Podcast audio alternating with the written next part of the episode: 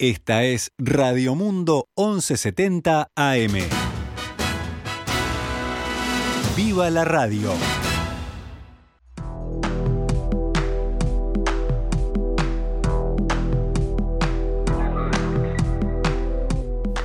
Doce horas 14 minutos. Damos comienzo a una nueva edición de Noticias al Mediodía en este martes 23 de agosto del año 2022. Luego de 12 horas de debate culminó esta madrugada la interpelación en el Senado de los ministros del Interior, Luis Alberto Heber, y de Relaciones Exteriores, Francisco Bustillo, por la expedición de un pasaporte a Sebastián Marcet. El senador de Cabildo Abierto, Guillermo Domenech, días atrás en diálogo con el diario El País, había dicho que le parecía un tema un poco claro y manifestado que no se puede soslayar que este episodio le ocurra a un gobierno que le ha declarado la guerra frontal al narcotráfico y que con la acción o omisión facilitó a un narcotraficante buscado internacionalmente a que pueda moverse. Esta mañana, aquí en perspectiva, el senador manifestó conformidad con la interpelación. Yo lo que quería que quedara bien claro era que no había mediado lo que comúnmente denominamos una gauchada en la expedición del pasaporte y en ese sentido me, me quedo tranquilo de que no me dio la influencia de ningún profesional ni de ninguna persona vinculada a Marcet que agilizara o obtuviera de favor este un pasaporte rápidamente expedido, sino que él mismo se pidió de acuerdo a las reglamentaciones vigentes y en los plazos normales. Y en ese sentido, bueno, creo que eso despeja dudas por su parte, desde la oposición, la senadora del Frente Amplio, Lilian Kechichian, manifestó que las explicaciones brindadas por los ministros fueron absolutamente insatisfactorias y en algunos casos inaceptables. Este, resulta injustificable que los ministros declaren que nadie sabía quién era el solicitante del pasaporte hasta marzo del 2022 fecha en la que efectivamente esta persona es este requerido internacionalmente. A nosotros nos pareció eh, realmente inaceptable ese reconocimiento, incluso el propio canciller dijo, bueno, ¿quién conocía a Marcet hasta hace poco tiempo? Este, nos resultó realmente increíble. Cambiamos de tema. La Federación Nacional de Profesores de Educación Secundaria, FENAPES, realiza esta hora un paro de 24 horas en rechazo a la reforma educativa que lleva adelante la Administración Nacional de Educación Pública, la ANEP. Adhieren a la medida también con paro los siguientes sindicatos, la Asociación de Trabajadores de Enseñanza Secundaria, la Asociación de Funcionarios de la Universidad del Trabajo del Uruguay, el Sindicato de Docentes de Formación en Educación, la Unión de Funcionarios del CODICEN y el Sindicato de trabajadores de la Universidad Tecnológica. También se pliegan al paro los movimientos estudiantiles del Consejo de Formación de Educación y la Federación de Estudiantes Universitarios del Uruguay, la FEU.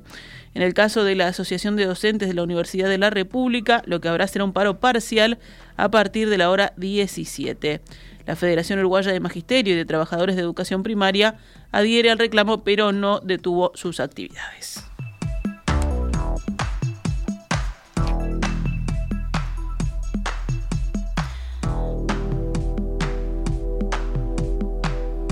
Vacunación gratuita contra COVID y antigripal habrá hoy y mañana en la explanada de la Intendencia de Montevideo. Para recibirla es necesario presentar la cédula de identidad o el pasaporte. El horario de vacunación allí en la explanada, en un móvil de la Comisión Honoraria para la Lucha Antibarculosa, es de 9 y 30 a 15 y 30 horas. Las vacunas contra COVID-19 son suministradas a personas mayores de 12 años y niñas y niños de 5 a 11 años. El Ministerio de Salud Pública confirmó ayer el tercer caso de viruela del mono en el territorio nacional, localizado en la ciudad de Montevideo, al igual que los dos anteriores. Además de este caso confirmado en el informe elaborado por el Departamento de Vigilancia en Salud, también figuran tres sospechosos. El primer caso de la enfermedad fue constatado a fines de julio de este año en una persona que había llegado del exterior.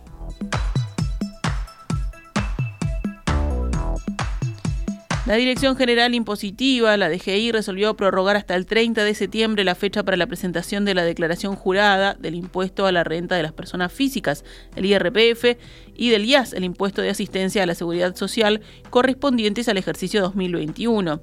Inicialmente el plazo estipulado era hasta el 29 de agosto. Asimismo, el organismo prorrogó hasta el 30 de septiembre la fecha de vencimiento de la primera cuota del saldo del impuesto. La segunda cuota vence en la misma fecha. Sesiona hoy en Florida el Congreso de Intendentes. Está previsto en el orden del día que los jefes comunales reciban al ministro de Industria, Energía y Minería, Omar Paganini, por la hoja de ruta del hidrógeno verde.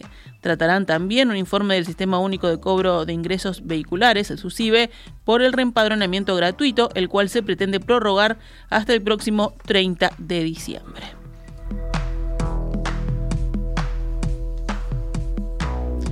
Cerramos el panorama nacional con otras noticias. En las últimas horas, un trabajador de 66 años murió y otro de 47 resultó herido tras un accidente laboral en la ciudad de Melo, en el departamento de Cerro Largo.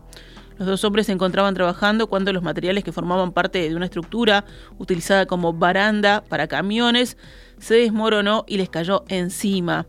Lamentablemente la víctima fatal fue aplastada por los hierros y chapas, perdiendo la vida en el lugar dado el peso de estos objetos. El otro sujeto alcanzó a gritar auxilio y logró ser socorrido por vecinos y trasladado a un centro de salud donde fue atendido por diversas lesiones.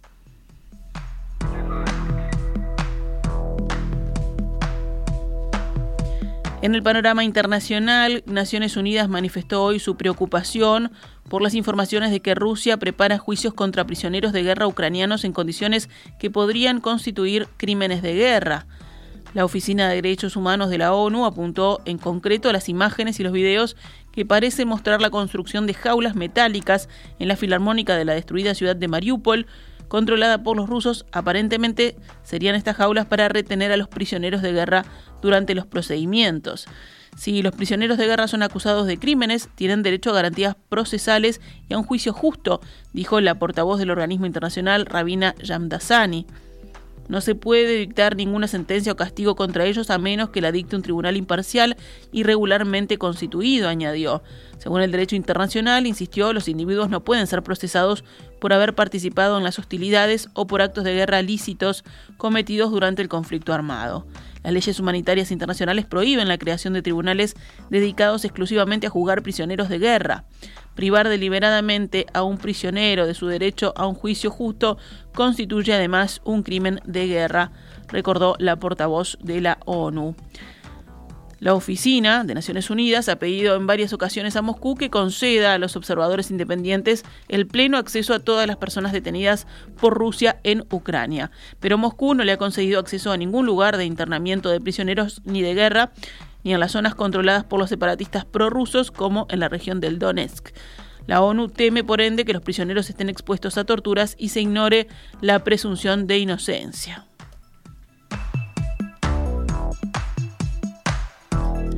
Ucrania acusó a Moscú de organizar adopciones masivas ilegales de niños ucranianos transferidos a Rusia desde zonas ocupadas por las tropas de ese país. Más de mil niños de Mariupol, ciudad al sudeste de Ucrania ocupada por el ejército ruso, han sido entregados ilegalmente a extranjeros en Tyumen, Irkutsk, Kemerovo y Altai, aseguró el ministro ucraniano de Exteriores, citando informaciones publicadas por autoridades de Krasnodar, ciudad situada en el sur de Rusia, no lejos de Ucrania. Además, más de 300 niños ucranianos permanecen en instituciones especializadas en la misma región, aseguró sin dar más detalles. Estos actos de Rusia suponen una grave violación de la Convención de Ginebra sobre la protección de civiles durante la guerra y la Convención de la ONU sobre los derechos de la infancia, acusó el ministro. Kiev, que compara la transferencia de menores ucranianos a Rusia con deportaciones, aseguró que todos los pequeños deben ser devueltos a sus padres o tutores legales.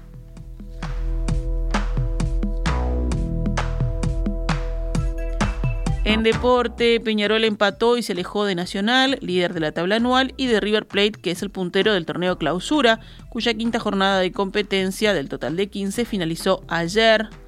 Fue empate entonces entre Deportivo Maldonado y Peñarol.